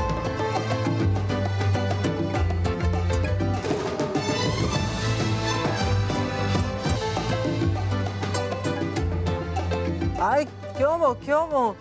¿Qué era eso? ¿Qué era eso? Oye, Luis G.G., ¿tienes guardados los trending topics? Tengo, tengo muy guardaditos mis Por trending ahí. topics. Eh, obviamente, May the Fourth be with you, que obviamente ya lo habíamos mencionado al inicio, Bien, es el nerd. Día Mundial de Star Wars. Eh, También Tlaxcala, luego de que se realizara una boda con temática nazi en Tlaxcala, también lo mencionamos. Y lo que no mencionamos, que también se volvió trending topic, es la frase close friends. ¿Por qué? Porque eh, Twitter implementó una nueva característica que se llama Twitter Circle, que básicamente es muy similar al close friends de Instagram, es decir, eh, digamos que armas un círculo de personas donde vas a compartir cosas pues más, muchos más personales. Eh, la gente lo que dice y lo que se ha mencionado es que era una característica desde el, punto de vista de algunos innecesaria. Creo que también depende mucho de la cantidad de gente a la que sigas.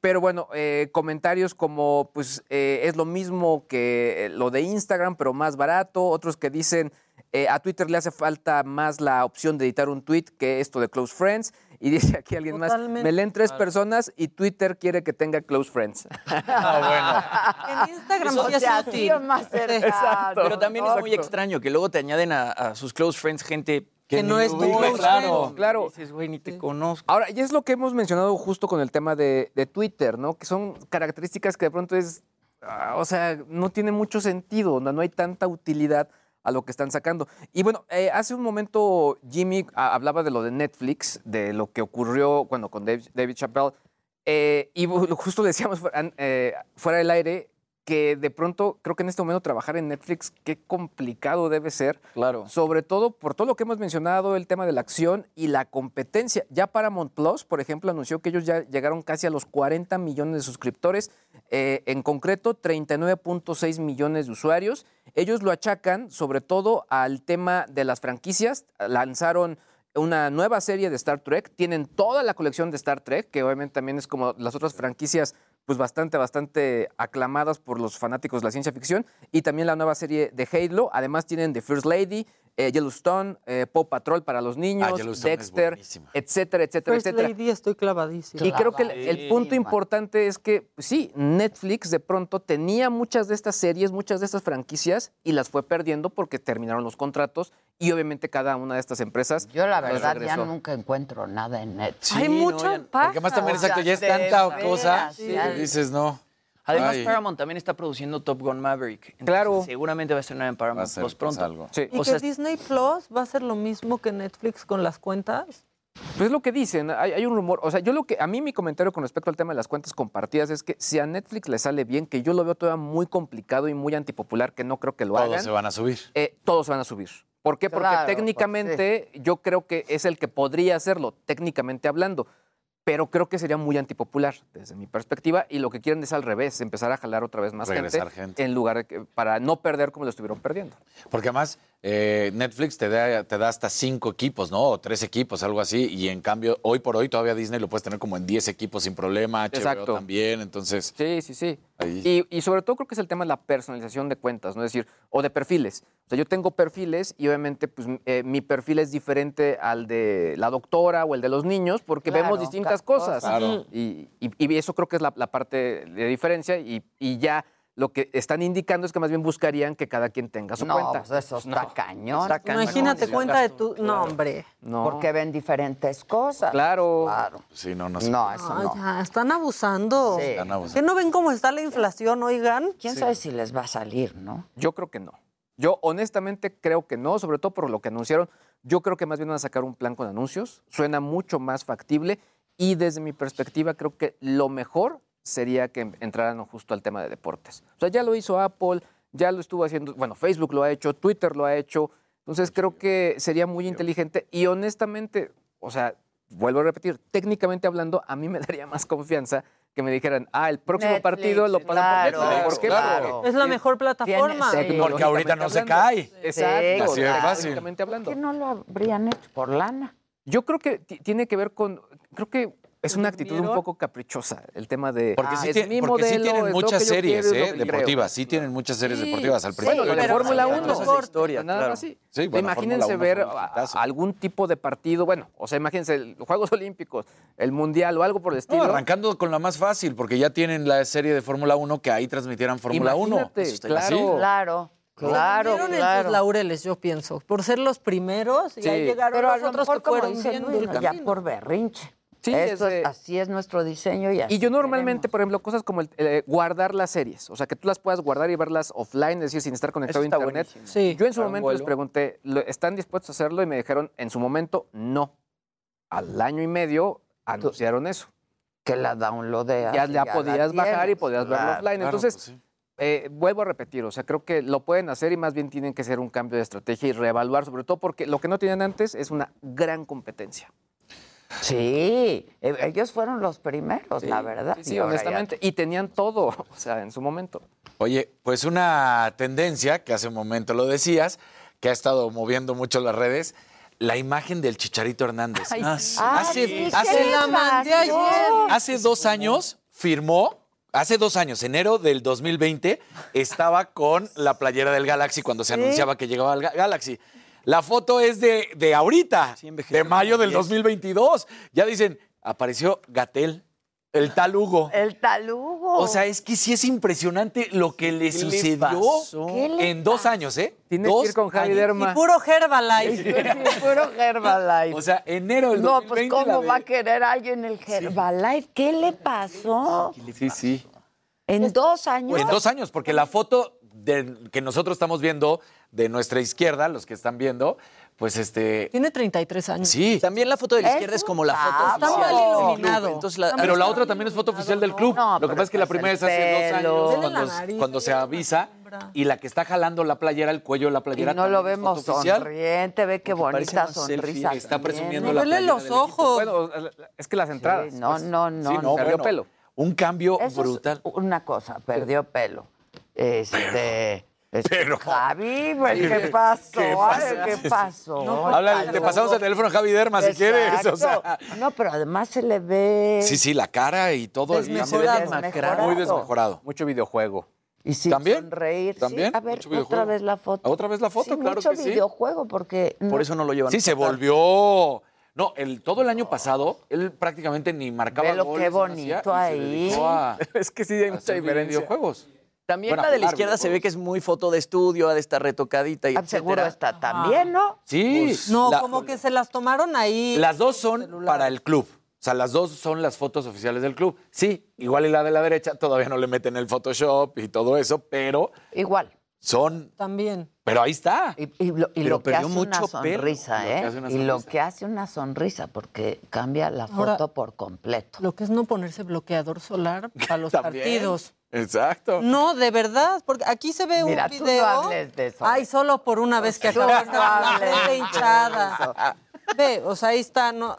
También Ve es una foto sonrisa, muy, muy mal iluminada. porque- Claro, pero ve sea, qué bien Ahí se se, ve ve. bien y es de ahorita. Ahorita les mando ese video. Pero así cambió. No, o sea, esto- sí.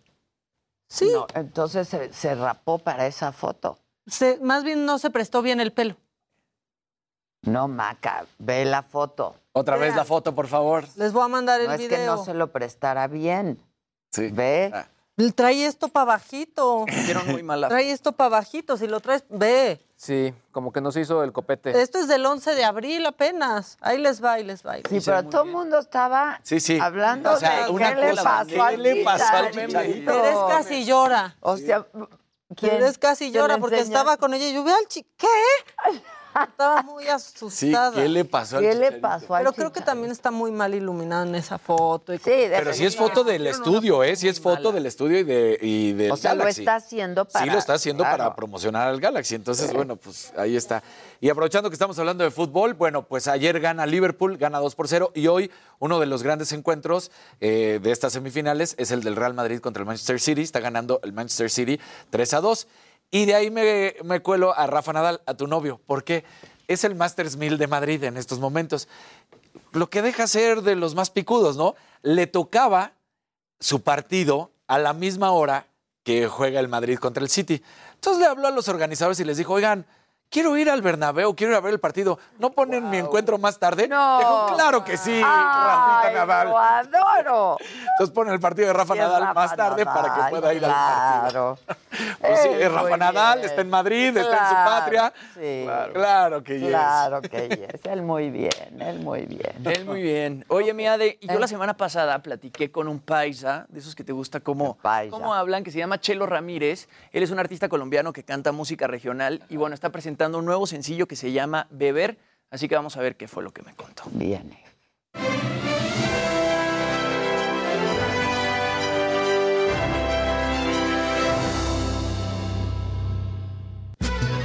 México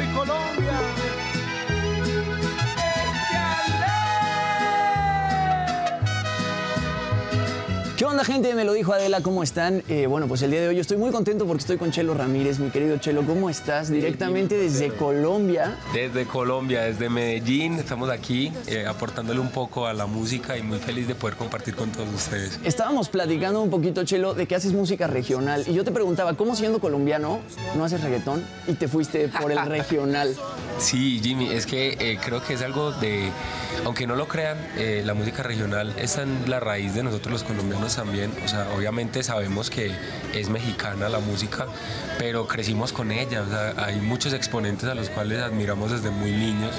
Eh, yo te contaba, o sea, desde Antonio Aguilar, Vicente Fernández, Luis Miguel, bueno, y antes José José, o sea, son, son exponentes que, que hemos tenido siempre muy presentes y, y con eso crecimos y pues eh, esta generación ha sido un poquito más voluntaria a ingresar en este género y, y ejecutarlo respetuosamente, obviamente.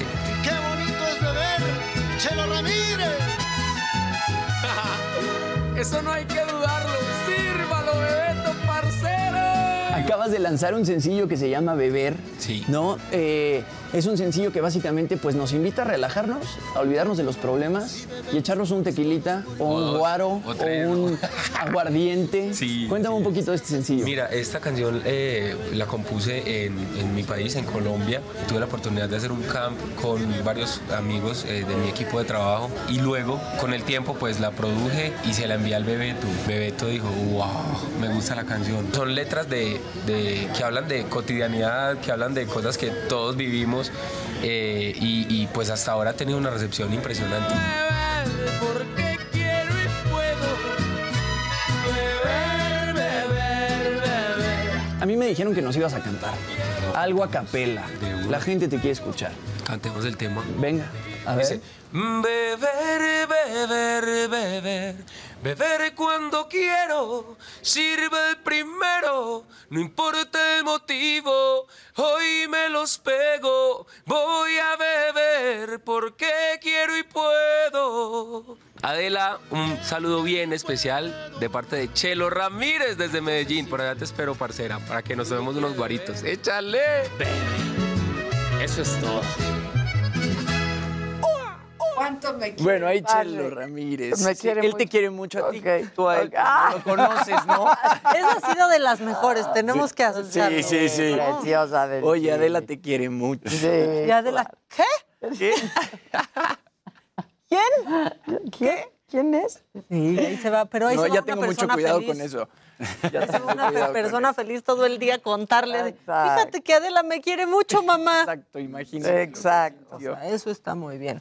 Oigan, ¿quieren una cosa eh, macabrona de un diputado que cacharon, vierno, vie- que cacharon viendo porno? A Ay, caray. No es sí no mexicano, tranquilo. Ah, con razón yo no la vi. Pero es que totalmente podría suceder. Bueno, en el Reino Unido sucedió esto. Estaba en su celular y de pronto pues alguien vio, porque tenía con mucho brillo la pantalla, que estaba viendo porno. Se hizo grande y Neil Parrish lo que dijo es, yo estaba buscando tractores. ¿Cómo llegas de los tractores a unas... A ahí? aquí está su excusa. So is your decision based on an acknowledgement of wrongdoing?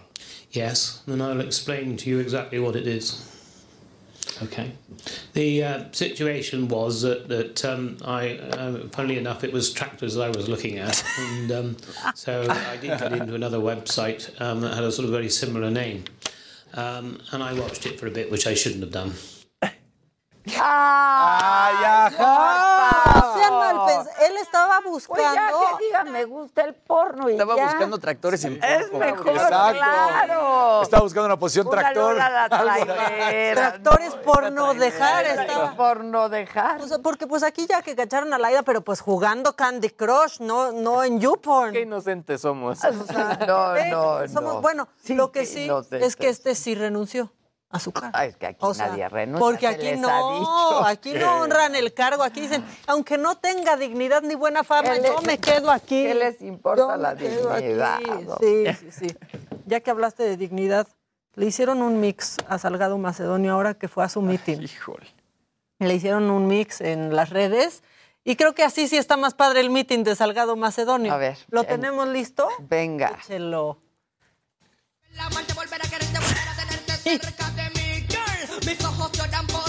Así uno sí se engancha más.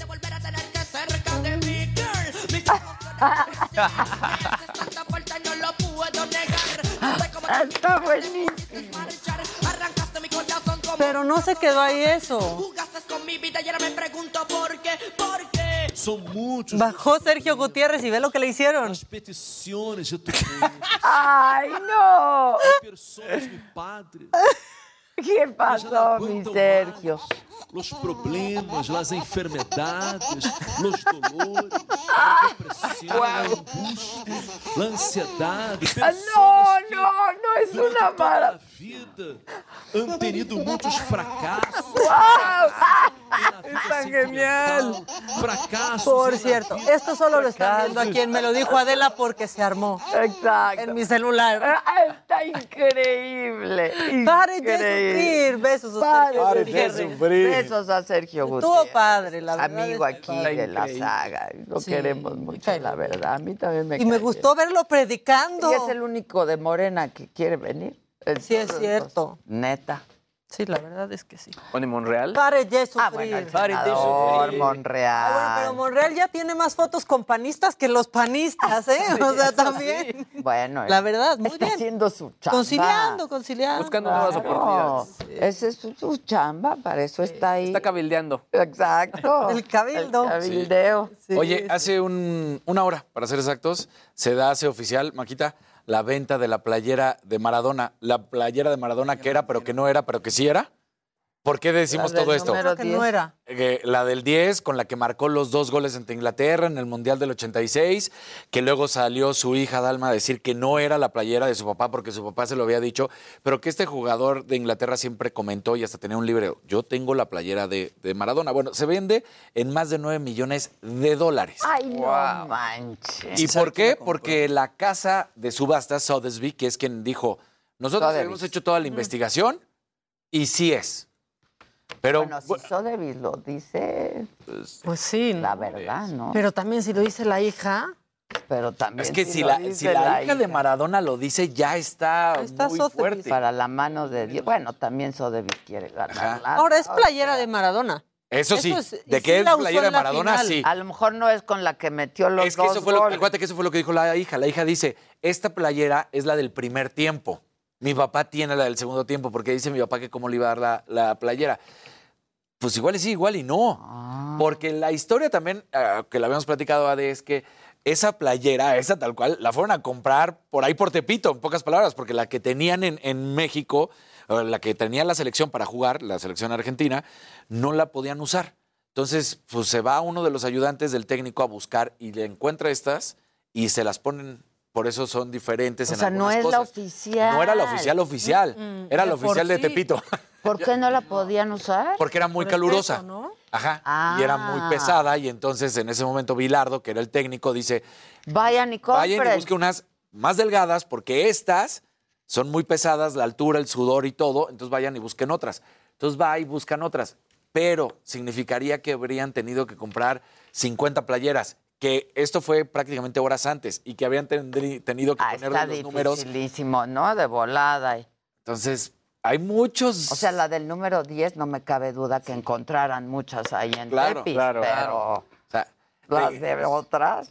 Entonces les, les tenían que poner los números, por eso el número color plateado, o sea, bueno, gris en ese momento. O sea, pues ahí está. Entonces dice, no es, no es la que mi papá usó.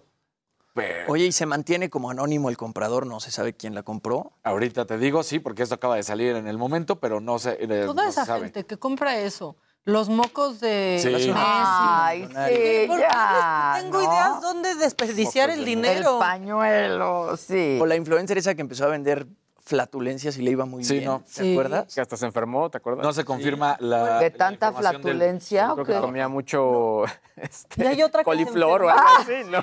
Sí. Ya tenía una Colecitas de. Bruselas. Colecitas de Bruselas, Según exacto. las Pandoras, según las Pandoras. Nada más Steve Hodge, que era el, el futbolista inglés, pero no. no. Las colecitas de Bruselas. Bueno, no también se hizo, de dónde. Soy muy fan de se la hizo frase famoso otro chavo que empezó a vender en OnlyFans esta semana apenas.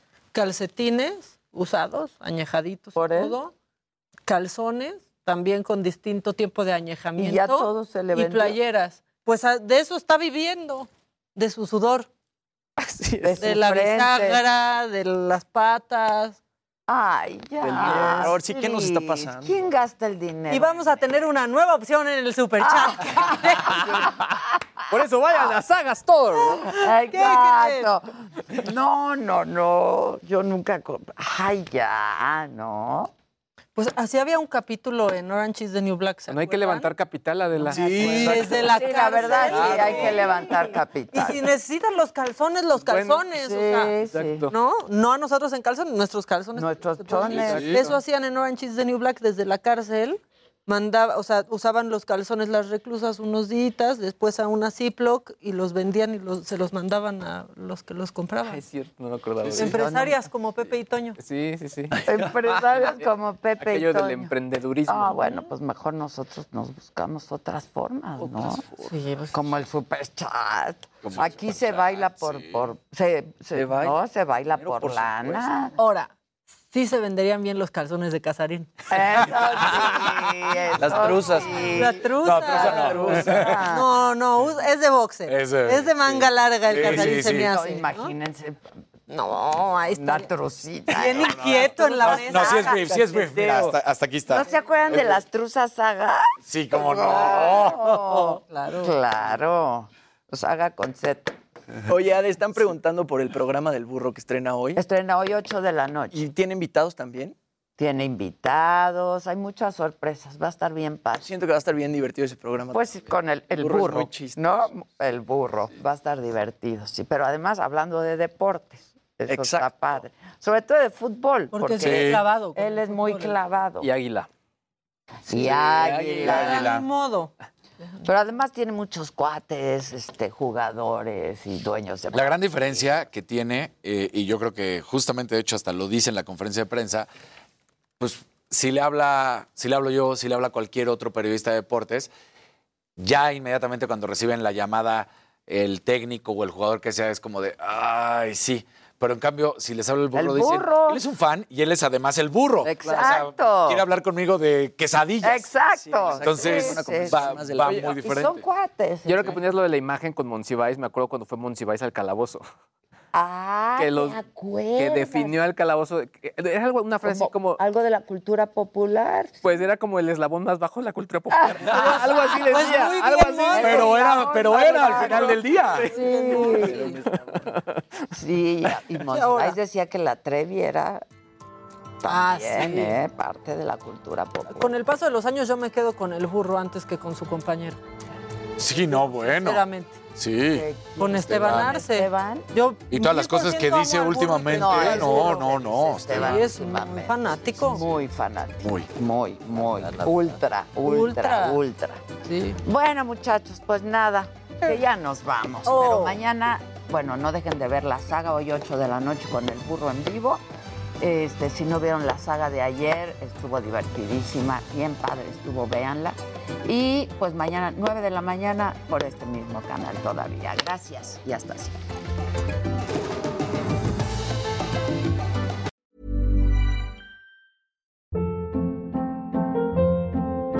Hold up. What was that? Boring. No flavor. That was as bad as those leftovers you ate all week. Kiki Palmer here, and it's time to say hello to something fresh and guilt-free. Hello Fresh. Jazz up dinner with pecan-crusted chicken or garlic butter shrimp scampi. Now that's music to my mouth. Hello Fresh. Let's get this dinner party started. Discover all the delicious possibilities at hellofresh.com.